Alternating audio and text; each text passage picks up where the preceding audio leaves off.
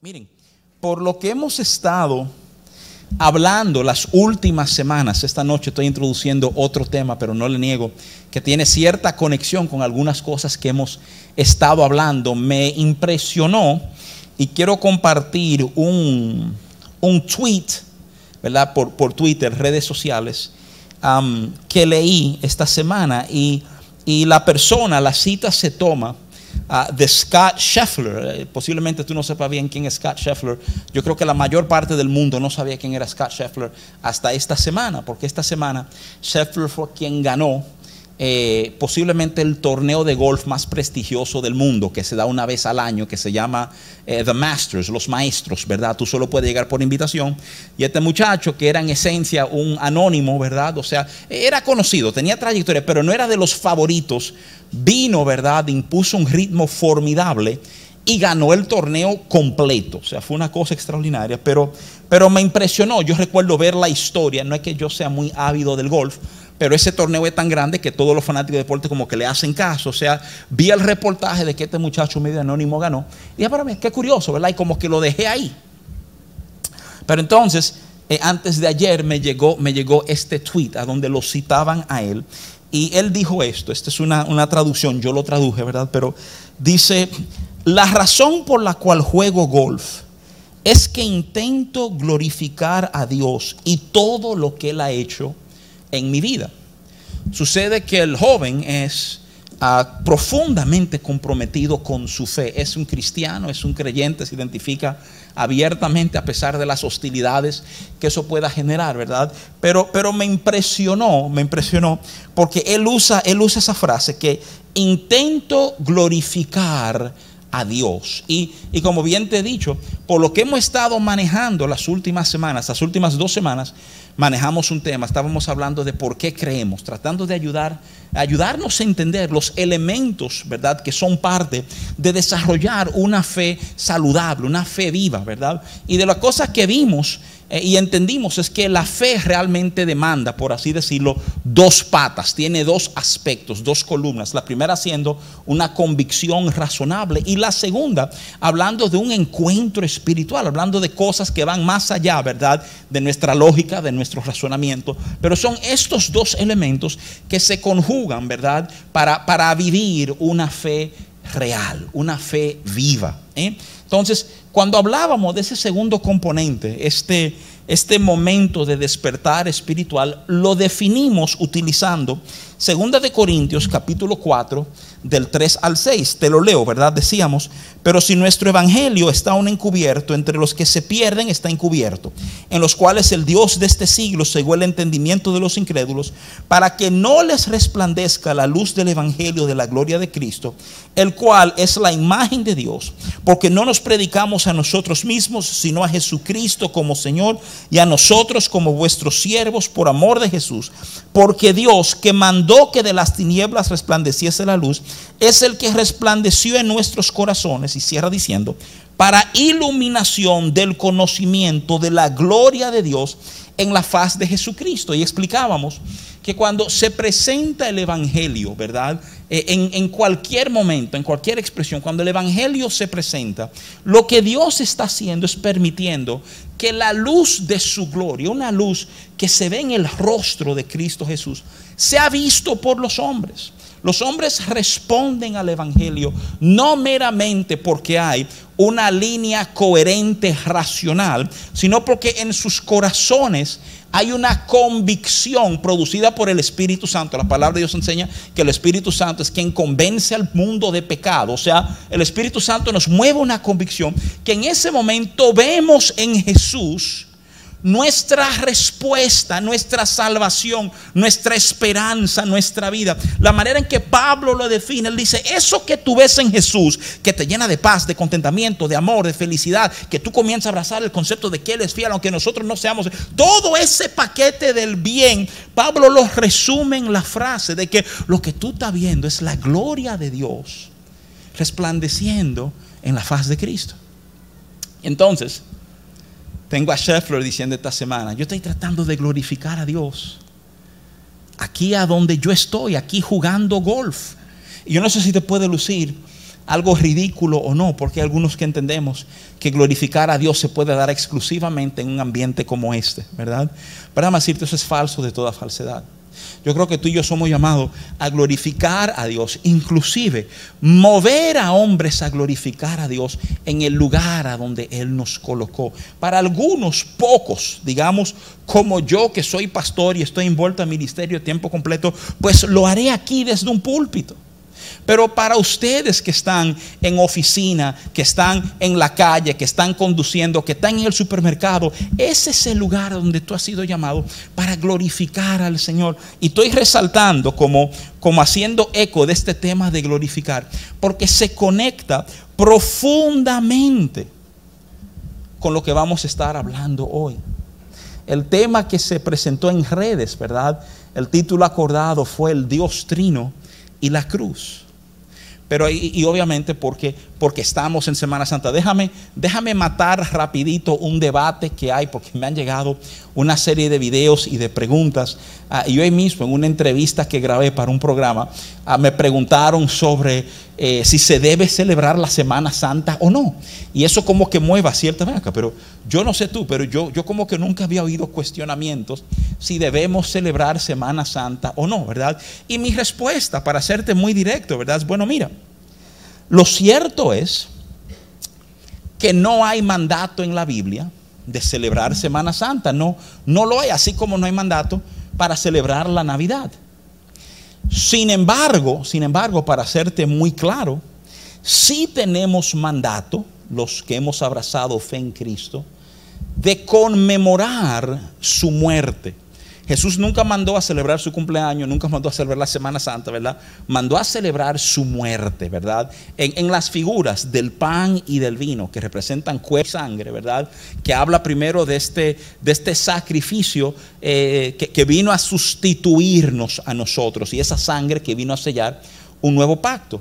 Pero lo cierto es, yo lo que te voy a decir, que aunque no hay mandato para celebrar una Semana Santa per se, ciertamente es el periodo sobre el cual mayor información tenemos de la vida de Jesús. Entonces es muy normal que, que, personas de fe se detengan para examinar estos días a luz de lo que el Señor vivió, ¿verdad? Entonces, en ese sentido, estoy de acuerdo con todos los pastores que están diciendo, es que todos los días son santos y todas las personas que están en Cristo son santas, no solo están, es absolutamente cierto.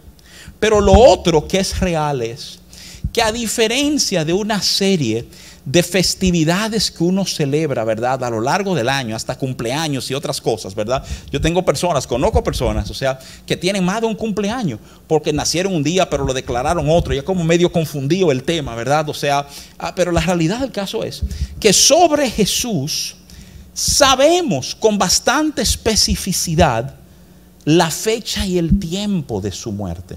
¿Por qué? Porque era una, era, coincidió con la gran Pascua de los judíos. Y aunque ciertamente la Pascua cambia de fecha en calendario, no es difícil precisarlo, ¿verdad?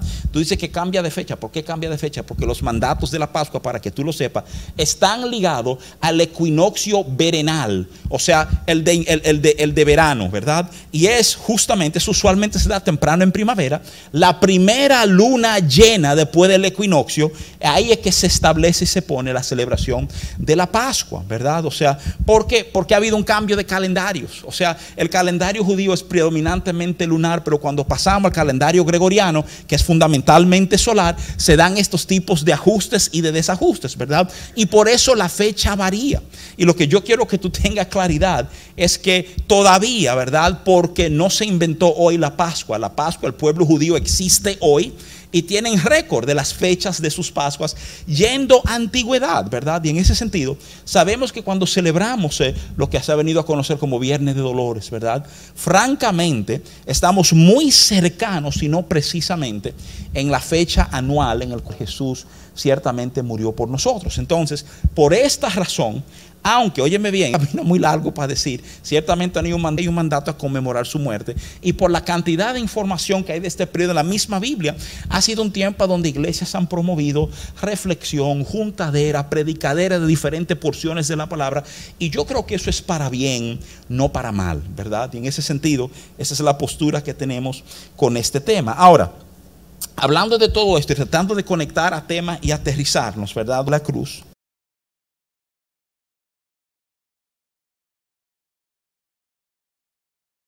Porque si fijamos nuestros ojos en este periodo de Semana Santa, la palabra gloria puede verse como difícil en un cuerpo roto, sangrando profusamente, colgado en un madero.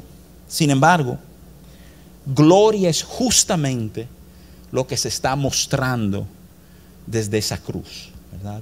Y lo que vamos a estar hablando esta noche nos va a ayudar a entender cómo, porque cómo vemos la gloria de Dios en un momento como este, ¿verdad? Déjame aclararte, ayudarte a entender cómo los evangelios nos aclaran algunas cosas, ¿verdad? Ah, justamente el, el, consejo bíblico es fenomenal. Y cuando nos metemos en el Nuevo Testamento y nos es presentado la figura de Jesús, la figura de Jesús nos trae claridad sobre algunas cosas, inclusive, desde el principio del Antiguo Testamento, desde Génesis. Por ejemplo, la figura de Jesús nos trae mucha luz sobre la creación y el relato de la creación que encontramos en Génesis capítulo 1, ¿verdad? Déjame, déjame leerte la manera en que Juan nos lo presenta. Juan capítulo 1, el Evangelio de Juan, del 1 al 3 nos dice eso, nos dice, en el principio era el verbo, y el verbo era con Dios, y el verbo era Dios, este era en el principio con Dios. Entonces, oye este detalle. Todas las cosas por Él fueron hechas. Y sin Él, nada de lo que ha sido hecho fue hecho. O sea, hablando de Jesús, Juan no está dando entendimiento sobre el proceso de creación. Él está diciendo en esencia que cuando el Padre dijo, hágase la luz, ¿eh? Si tú alguna vez te has preguntado, ¿cómo pasó eso? ¿Verdad? Juan te está dando respuesta. Él te está diciendo, el Padre decretó luz y el Hijo fue responsable por la creación de luz, ¿verdad? Los versos 9 y 10 de Juan 1 dicen así, dice, aquella luz verdadera que alumbra a todo hombre venía a este mundo. En el mundo estaba y el mundo por él fue hecho, pero el mundo no lo conoció. ¿Eh? De nuevo, está este, esta referencia a Cristo y la encarnación de Cristo, el venir al mundo, ¿verdad? Pero entonces te especifica el mundo, ¿verdad? Que por Él fue hecho. Y te afirma que el mundo no lo conoció. Ahora miren, antes de continuar en esta línea de gloria y tratar de entender el accionar del Dios Trino sobre la cruz, yo quiero detenerme, aclarar algunas ideas que son de vital importancia para nosotros tener un cuadro completo del proceso de Dios aún en la cruz, ¿verdad? Mira, el primer punto es este, oye lo que te voy a decir. El hecho de que sabemos que Dios es un Dios trino, quiere decir que relación y amor son en esencia el centro de todo el universo. O sea, fíjense, nosotros sabemos que en Dios, antes de que hubiese, ¿verdad? Un planeta Tierra, antes de que hubiesen ángeles, antes de que hubiese nada, existía Dios en esta relación plena, en esta relación hermosa del, del, Padre glorificar al Hijo, del Hijo glorificar al Padre, del Espíritu glorificar al Hijo. O sea, hay, hay esta danza de, de, amor, de ceder, de entrega, de enfocar, que era, era y se llama así. Hay un grupo de estudiosos que le han puesto la danza. ¿eh? Era como una, un reconocerse, un, un bailar entre sí. Déjame decirte algo. Si si creemos esto, y yo creo que hay evidencias en la Biblia para abrazar esto, algunos de esos pasajes lo vamos a ver en un momentito, ¿verdad? Pero quiero que considere por un momentito que antes de hablar de poder, se habla, se enfoca el tema de relación y de glorificarnos uno al otro. Antes, antes de hablar de juicio eterno, se nos presenta un Dios en el cual existe esta, esta interconexión, esta, esta entrega uno al otro.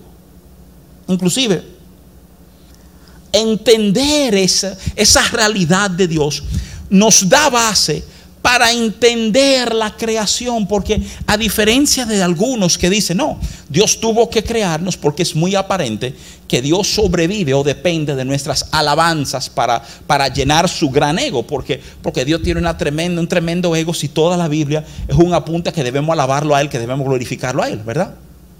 Pero cuando tú te detienes y en tu corazón cabe este cuadro, de este Dios de perfecta relación, tú comienzas a entender que la creación no está hecha, lo que sostiene la creación no es una necesidad de parte de Dios de que tú le alabes.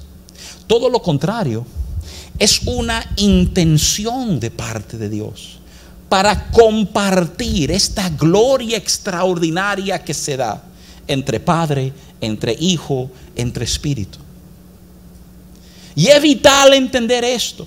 Es vital entender que el centro del universo, antes de que hubiese cualquier cosa, es, es, esta intimidad, es esta gloria, es este servicio, es este darse uno por el otro, porque pone de nuevo el amor y las relaciones en el centro de todo. Piensen inclusive, piensen por un momentito.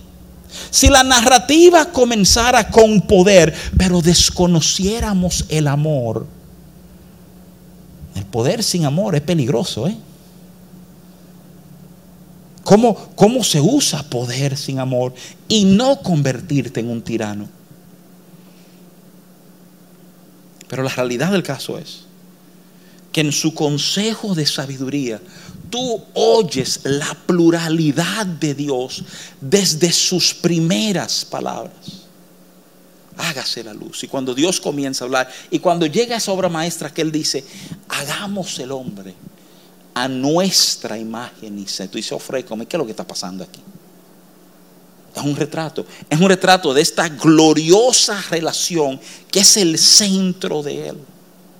Y es un proceso entonces de, glorificarse uno al otro. Fíjate, fíjense, déjeme, déjeme darle algunos detalles solamente cerrando esto de Cristo jugar el papel que jugó en la creación. Colosenses 1, 15, 17 dice, Él, hablando de Jesús, es la imagen del Dios invisible, el primogénito de toda creación, porque en Él fueron creadas todas las cosas, las que hay en los cielos, las que hay en la tierra, visibles e invisibles, sean tronos, sean dominios, sean principados, sean potestades. Todo fue creado por medio de Él y para Él, y Él es antes de todas las cosas. Oye esto.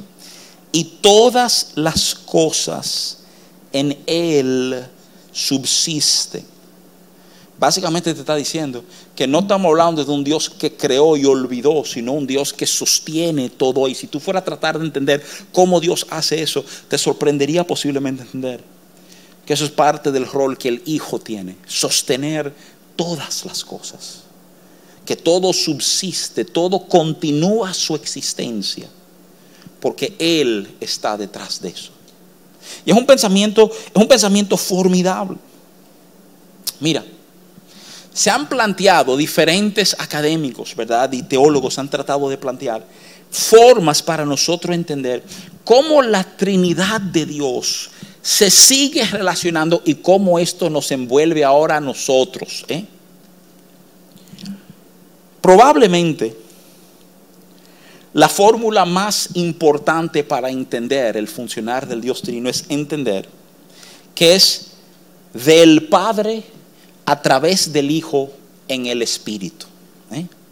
Que esas, esas tres frasecitas juntas te pintan el funcionar de Dios. Del Padre a través del Hijo en el Espíritu. Déjame citarlo. Cada una de esas frases son lo que se llaman marcadores. Tú puedes buscarlo a lo largo del Nuevo Testamento. ¿eh? Pero, pero te propongo esta noche que también marcan un manejo de parte de Dios. El Hijo continuamente habla que lo que Él tiene lo ha recibido del Padre. Continuamente, sobre todo Apocalipsis es muy aparente, el llamado continuo de en el Espíritu. ¿eh? Tú comienzas a entender, Pablo enseña mucho, ¿verdad? Lo que hemos recibido en el Hijo. Pablo desarrolla la teología, tanto en Corintios como en Efesios, de lo que hemos recibido en el Hijo. Pero es de vital importancia que tú entiendas que usualmente ese es el funcionamiento de el Padre a través del Hijo en el Espíritu. Yo quiero caminar contigo algunos pasajes de Juan 17. En parte porque vamos a ver afirmado esto que te estoy describiendo, pero también porque se maneja el tema de gloria aquí de manera bien curiosa. Eh, yo recuerdo leer el título de un libro hace muchos años que se llamaba ¿Qué es eso de gloria? Porque te soy franco, uno de los retos que hay es tratar de explicar qué es la gloria de Dios. Y, entendemos que la gloria de Dios es un paquete que tiene que ver, ¿verdad?, con el deslumbramiento que produce su bondad, su amor, su cuidado, su fidelidad, su misericordia. Es, todo lo que es Él y la forma en que esto se expresa. ¿eh? Entonces, en Juan 17, curioso porque Jesús viene, ¿verdad? Digamos, si estuviéramos llevando calendario, este es el jueves de Semana Santa. Jueves altas horas de la noche, rayando ya la medianoche, ¿verdad? Es que se da este escenario. Jesús se encuentra en Getsemaní y él va a orar en un momento. llegando a Getsemaní, él ora por sus discípulos, ¿verdad? Y es una oración muy particular, porque inclusive ora por aquellos que van a creer por el testimonio de estos, de una manera muy directa, él oró por tu vida y oró por mi vida en ese mismo momento, ¿verdad? Pero déjame resaltarte algunas cosas. Juan 17, 1 estas cosas habló Jesús. Me encanta que dicen como que Él lo habló, Él lo dijo, ¿verdad? Ah, pero entonces te dice, levantando los ojos al cielo, dijo, Él se está dirigiendo al Padre. Jesús, Jesús es un tipo que Él tiene muy claro el tema de a quién Él se está dirigiendo y por qué Él hace este tipo de cosas. Inclusive, déjame decirte algo, si tú alguna vez lees Juan 11, tú ves cómo Él ora por Lázaro, Él ora por Lázaro y Él hace algunas declaraciones espectaculares. Él se para y dice, Padre, yo sé que tú siempre me oyes. Y después dice, y no digo esto porque pienso que no me oye, digo esto para aquellos que están oyendo lo que yo te... Él como que usa los momentos de oración para ayudarnos a entender el vínculo que hay entre él y el Padre, ¿verdad? O sea, estas cosas habló Jesús, dice Juan 17.1, y levantando los ojos al cielo, oye, oye la respuesta de Jesús. La hora ha llegado. Cada vez que él habla de la hora, él está hablando del momento de su muerte, para que no quede duda, ¿verdad? La hora ha llegado. Glorifica a tu hijo, para que también tu hijo te glorifique a ti. ¿Qué algo particular pasando? Esta es la hora cero, la alarma suena. En minutos Judas va a entrar por ahí le va a pegar un beso. Y cuando él ora, él le dice a su padre, en presencia de sus discípulos, dos cosas. Llegó la hora. Ahora, por favor considera esto. Llegó el momento. Llegó el momento. ¿Qué tú pides? ¿Qué tú pides? Este es el momento que hemos estado esperando. 33 años esperando este instante. ¿Qué tú pides? Llegó el momento, dame fuerzas. Llegó el momento, dame serenidad. Llegó el momento, dame resistencia. la oración de él no sabe a esas cosas que a lo mejor tú y yo hubiéramos pedido cosas que déjame decirte algo. Al lado de lo que él pide, chiquita. Llegó la hora. Glorifícame. Esa es, ese es su, solicitud, esa es, esa es su petición. Llegó el momento, glorifica a tu hijo. Pero yo quiero que tú entiendas que Jesús no solamente pide que Dios lo glorifique, nos resalta el por qué gloria es tan importante. no es meramente, ¿y glorificarte para qué? ¿Qué tú vas a hacer con gloria? ¿Eh?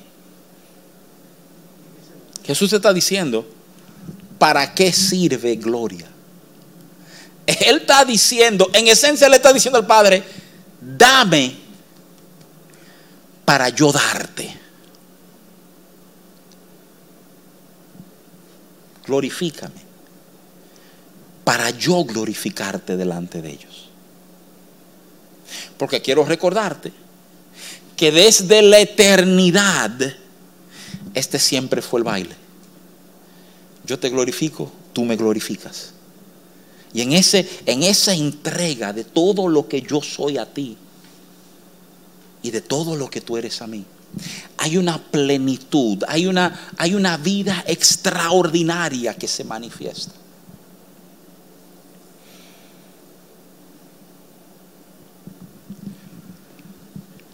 Juan 13, nos vamos a quedar en el 17, pero déjame resaltarte todo el 13 porque da luz a esto mismo que te acabo de decir.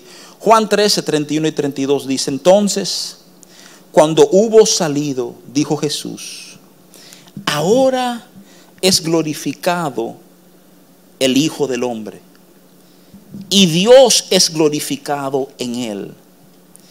Si Dios es glorificado en él, Dios también se glorificará en sí mismo y enseguida le glorificará. Puede sonar como un trabalengua, pero Jesús está razonando de nuevo este proceso de gloria, diciendo, es que si el Hijo es glorificado, es que el Padre va a ser glorificado, porque ese es el propósito de gloria. El propósito de gloria es recibirlo para entregarlo, ¿verdad? De nuevo, vuelvo, vuelvo a nuestro jugador de golf. ¿eh? Él está siendo celebrado por el mundo como el mejor, como su nombre ya queda en la historia. Y el tipo para y se dice que yo no juego golf para trofeos, yo no juego golf para ser recordado, yo juego golf para glorificarlo a Él. Son como de esos momentos, de esas oportunidades que hay que saber moverse. Juan 17, vuelvo. El 4 y el 5 dicen así. Este es Jesús hablando. Él está hablando a su Padre. Yo te he glorificado en la tierra Ahora, ¿cómo luce glorificarlo? ¿A qué se parece? Mira cómo Jesús habla. Yo te he glorificado en la tierra, he acabado la obra que me diste que hiciese.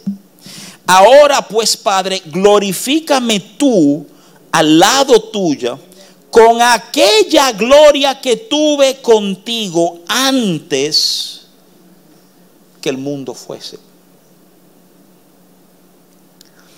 Impresionante que cuando Jesús habla, de haber glorificado a su Padre, lo relaciona con haber hecho lo que el Padre esperaba que él hiciera. Considera eso por un momentito, porque yo no sé cómo entendemos gloria y la gloria de Dios en nuestras vidas, pero la gloria de Dios en tu vida tiene que ver con tú ser capaz de hacer lo que Él espera que tú hagas. Eso, eso lo está enseñando Jesús acabar lo que tú me diste, o sea, jugar por tus reglas, cumplir con tu camino, llenar tu solicitud. Eso, eso envuelve una serie de cosas, eso envuelve abandonar lo mío. Y si acaso a ti se te, se te pone en duda si Jesús tenía lo de él, acuérdate lo que él oró hace un ratito. Pasa de mí esta copa, pero que se haga tu voluntad, no la mía. Este asunto de decir, pero tu voluntad, no la mía en esto el Padre es glorificado. Gloria no es desde ahora.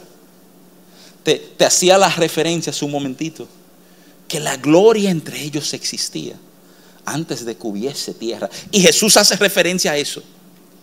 Glorifícate, volteate en mí, como lo hacíamos antes de que hubiera un planeta Tierra. Eso es lo que yo necesito en este momento.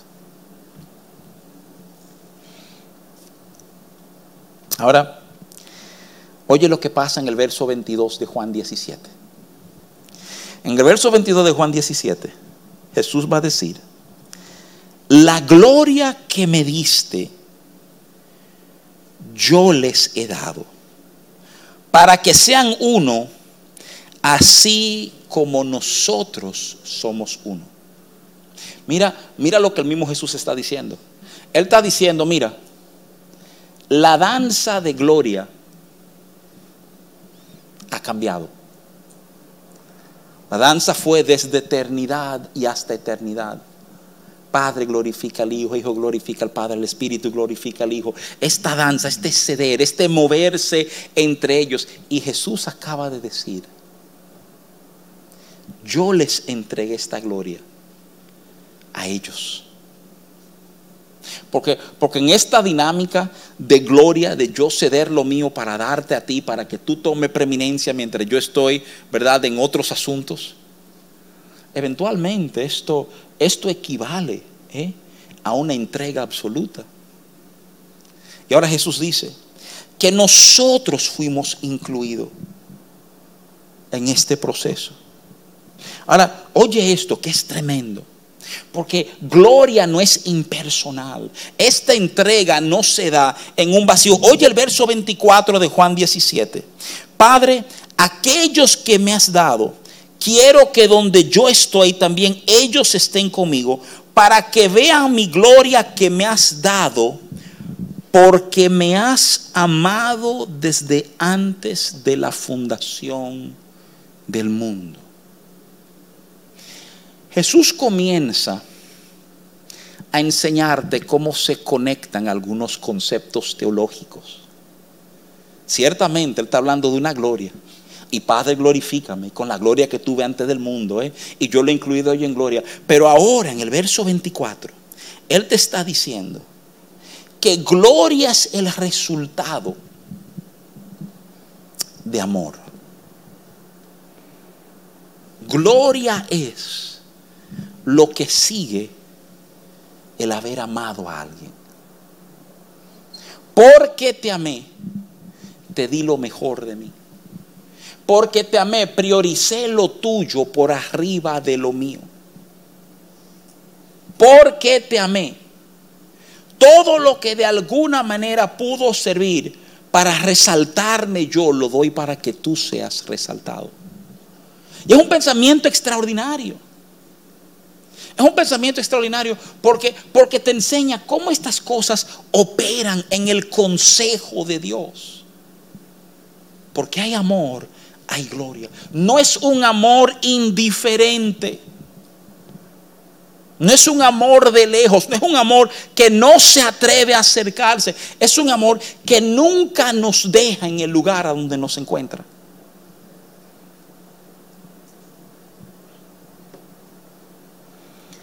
Qué importante entender que la gloria es una manifestación de amor. En lo que todo lo que yo soy se manifiesta y se entrega al otro. Es en el capítulo anterior, como para no dejarlo fuera de la danza que Jesús hace mención del Espíritu Santo. El capítulo 16 de Juan, de 13 al 15, que dice, pero cuando venga el Espíritu de verdad, Él os guiará a toda verdad, porque no hablará por su propia cuenta, sino que hablará todo lo que oyere y os hará saber las cosas que habrán de venir. Él me glorificará porque tomará de lo mío y os lo hará saber. Todo lo que tiene el Padre es mío. Por eso dije que tomará de lo mío y, y os lo hará saber. Piensa por un sentido lo que está diciendo. Antes de este pasaje de Juan 17, él ha hecho referencia del Espíritu y cómo lo va a glorificar. Y tú estás oyendo cómo él lo va a glorificar. A lo mejor te suena menos espiritual de lo que tú pensabas. Pero él dice, porque él va a tomar de lo mío y dárselo a ustedes, él me está glorificando a mí. Él no te está dando de lo de él o lo que él, él está dando lo que yo les hablé. Él está trayendo a su memoria mis palabras. ¿Qué, qué cosa extraordinaria toda esta danza. Te quiero proponer que todo esto es visible en la cruz. ¿Cómo así? ¿A dónde? Bueno, Juan 3:16. Juan 3:16 te dice, porque de tal manera amó Dios al mundo, que ha dado a su Hijo unigénito, para que todo aquel que en Él cree no se pierda, mas tenga vida eterna.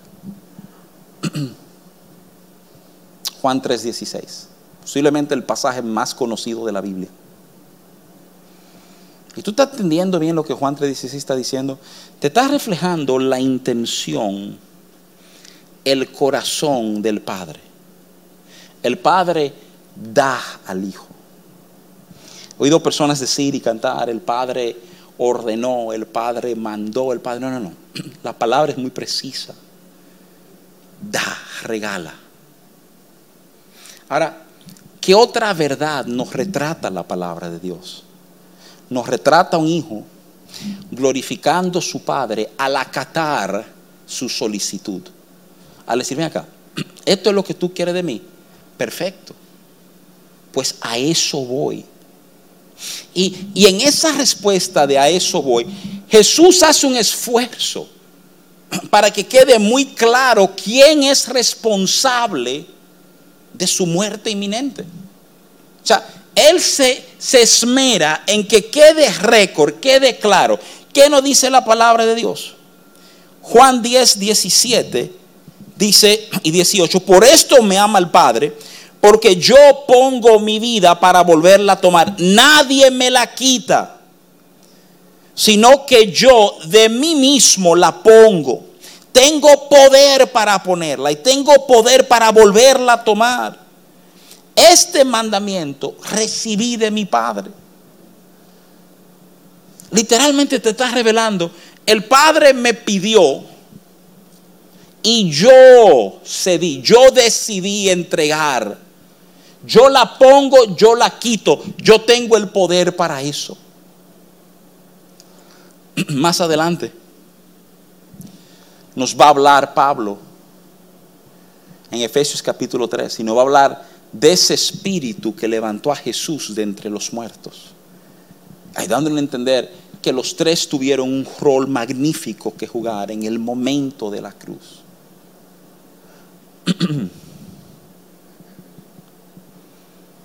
Déjame, algunos, es bueno resaltarlo, algunos estudiosos toman pautas de distintos momentos que llevan a la crucifixión para resaltar el rol del Espíritu Santo en el proceso de, la pasión y la resurrección de Cristo. algunos dicen que Lucas 9:51 cuando dice, cuando se cumplió el tiempo en que él había de ser, eh, de ser recibido arriba, afirmó su rostro para ir a Jerusalén, señalando que ese vocablo afirmar tiene implicaciones de un espíritu firme, ¿verdad? O sea, muchos lo ven como una obra del Espíritu Santo en la vida de Jesús, así como muchos han visto Lucas 22, 43, de los ángeles o el ángel que aparece a consolar a Jesús en Getsemaní, también como una obra del Espíritu Santo, ¿verdad? Pero déjame, déjame llegar aquí, a donde, a donde quiero llevarte es para entender a dónde vemos con claridad la gloria de la cruz. Yo te, yo te dije que la declaración base, digamos, la fórmula del funcionar en este Dios trino es del Padre a través del Hijo en el Espíritu. Ahora, esa frasecita de en el Espíritu es una frasecita ah, embromona y peligrosa. ¿eh? Si tú quieres prueba, abre tu Biblia a Mateo capítulo 4 verso 1, que tú vas a oír cuando se dice que Jesús fue llevado por el Espíritu al desierto para ser tentado por el diablo. Y dice, pero acá, acá, vamos a entender esto. O sea, si hablamos del Padre, ¿verdad? En el Hijo, eh, eh, perdóname, a través del Hijo y en el Espíritu, eh, se supone que hablamos de una dependencia del Espíritu Santo. Hablamos de un Espíritu Santo, ¿verdad? Que de seguirlo a Él este seguir al Espíritu habla de un proceso de glorificar al Hijo y al Padre en nuestras vidas. ¿Por qué? Porque si leíste Juan 17 conmigo, te diste cuenta que lo han incluido en esta danza de glorificación. ¿eh? En el desierto, el Espíritu te llevó a un lugar incómodo, a un lugar difícil. El Espíritu lo llevó a la cruz. El Espíritu lleva al Hijo al desierto, lleva al Hijo a la cruz. Yo no sé tú, pero eso pudiera poner en cuestionamiento si uno quisiera seguir al Espíritu o no. tú dirías, pero ven acá. Si es para meterme en aprieto, es preferible, ¿verdad? Tener otro tipo de guía y no este. ¿eh? Hasta que tú comienzas a considerar una serie de verdades. Y mira, te voy a dar una solamente para que te sirva de fundamento en todo esto y que te sirva de fundamento para tu vida ahora y para los años que vengan. Esos momentos en que hemos sido insertados en lugares difíciles, la Biblia, la Biblia los retrata en múltiples lugares. Yo creo que el Salmo 23 es una de las mejores ilustraciones de ese tiempo. Cuando habla de valle, de sombra de muerte, ¿verdad? O sea, y no temeré mal alguno, tu vara y tu callado me infundirán aliento. El verso que sigue, el verso 5, dice esto. Aderezas mesa delante de mí en presencia de mis angustiadores. Unges mi cabeza con aceite. Mi copa está rebosando. Ahí hay, tres momentos distintos. Cada uno vale sentarnos y poder reflexionar profundamente en ello. Eh, aderezas mesa delante de mi presencia de mis angustiadores. Unges mi cabeza el segundo con aceite. Y tercero, mi copa está rebosando. Cada uno envuelve un reflejo del trato de Dios en nuestras vidas. Pero yo lo que quiero que tú observes es lo siguiente. Esto de Dios celebrarnos, de Dios vertir gloria en nosotros, es, es de lo que sacamos al oír a Jesús. La hora ha llegado, glorifícame ahora. Esto es lo que te quiero decir. Gloria no se ve ni se presenta en los momentos de gran quietud y sosiego. Si tú te llevas de cómo Jesús usó la idea de gloria, tú te vas a dar cuenta que gloria es la respuesta de Dios para nuestros momentos de adversidad.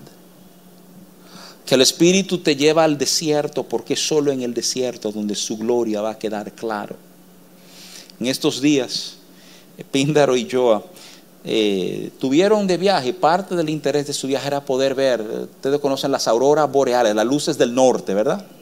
Ahora, ¿qué pasa? Que yo me desanimé con el viaje cuando supe que hay que ir para casa de allá atrás para poder verla, porque hay que ir a lugares a donde ya no brillan muchas luces, ¿verdad? De ciudad y demás para realmente poderlo apreciar. ¿eh?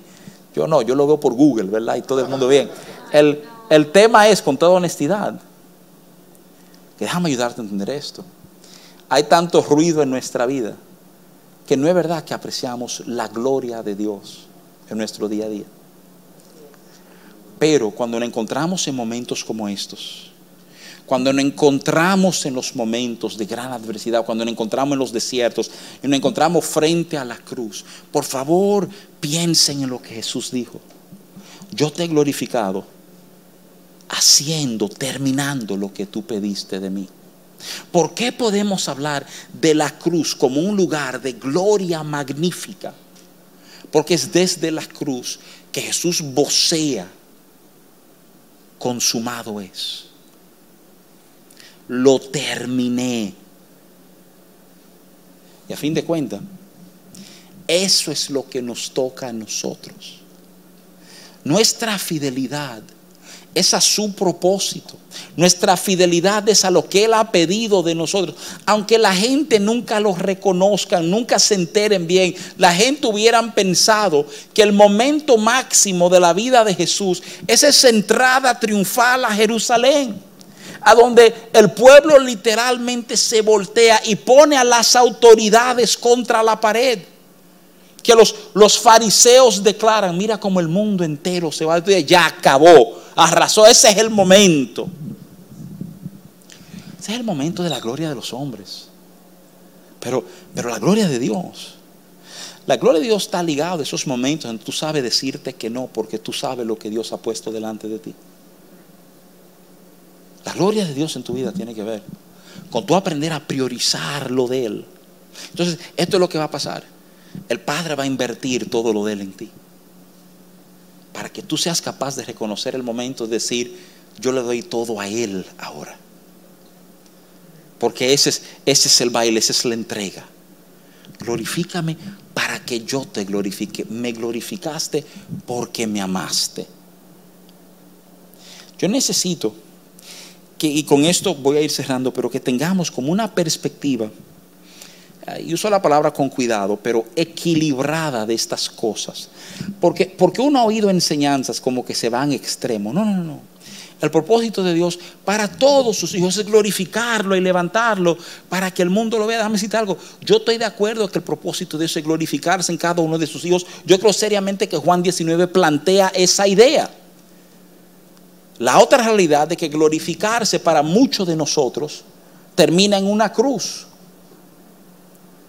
Y eso como que no lo asociamos con gloria. Pero yo lo que te voy a decir y es importante como que seamos capaces de entenderlo porque cuando tú ves la cruz, yo no sé, me imagino que muchos aquí vieron aquella película que soltó ya hace muchos años, La Pasión de Cristo, ¿verdad? Mel Gibson hizo una mega producción sobre estas últimas horas de la vida de Jesús. Y una de las cosas que tiene esa película es que es brutalmente violenta. Violenta, pero violenta. Si tú quieres ver un ser humano molido, ¿verdad? O sea, mire esa película. Y, me recuerdo mucho de los debates de expertos sobre esta temática. Y de manera fascinante, casi, casi todos acuerdan. Dicen, no, no, no. Probablemente muy al punto, y cuidado si no quedó un poquito corto de lo que el proceso real de crucifixión era. Cuando el profeta Isaías habla de ese momento, él dice, no quedó en él semblanza de hombre. Él dice, no parecía un ser humano al final de todo el proceso, ¿verdad? Es importante entender esto, porque de nuevo, tú ves a golpear, tú ves abuso, tú ves lo que tú dices, ¿y a dónde está la gloria aquí? Porque de nuevo, nuestro entendimiento de gloria es, tú sabes, una fanfarria, entrar bien vestido, con toda la escolta que tú puedes imaginarte. Y no entendemos que glorificar a nuestro Dios tiene que ver con yo ser fiel a lo que Él ha pedido de mí que cuando yo sé medir y yo sé con precisión lo que Él pide de mí, yo sé decir, mira, no, no, por aquí me voy. ¿eh? En eso estamos glorificando a nuestro Padre. Gente, gente dice, y lo tengo que hacer francamente, o sea, tenemos cliché como, como todos los grupos, los que ponte de pie y glorifica a Dios. pero no es ponte de pie, glorifica, ponte de pie y alaba al Señor. Glorificar tiene que ver con, una entrega, tiene que ver con invertir mi vida. ¿eh? Déjame ayudarte a entender, déjame cerrar esto diciéndote que la cruz queda delante de nuestros ojos como un momento de gloria, un momento a donde el Hijo toma todo lo de Él y lo vierte sobre nosotros, para nosotros. Y ciertamente Jesús habló en esos términos.